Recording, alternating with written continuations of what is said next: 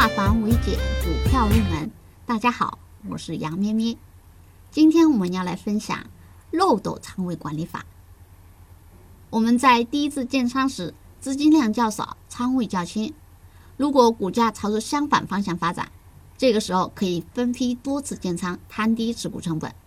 加仓资金所占据的比例越来越大。比如我刚开始建仓只是百分之十，第二次加仓百分之二十，第三次加仓我加到了百分之三十，甚至百分之五十，所以它在形态上会形成一种下方小、上方大的漏斗形态，所以叫漏斗仓位管理法。那么漏斗仓位管理法也有它的优点以及缺点，它的优点是风险较小，摊低成本速度较快。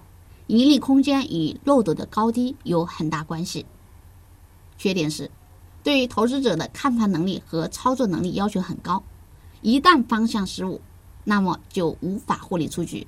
尤其到后期，仓位越来越重，严重影响资金的周转程度。以上是今天分享的漏斗仓位管理法。更多股票知识可以查看文字稿或者在评论区给我们留言哦。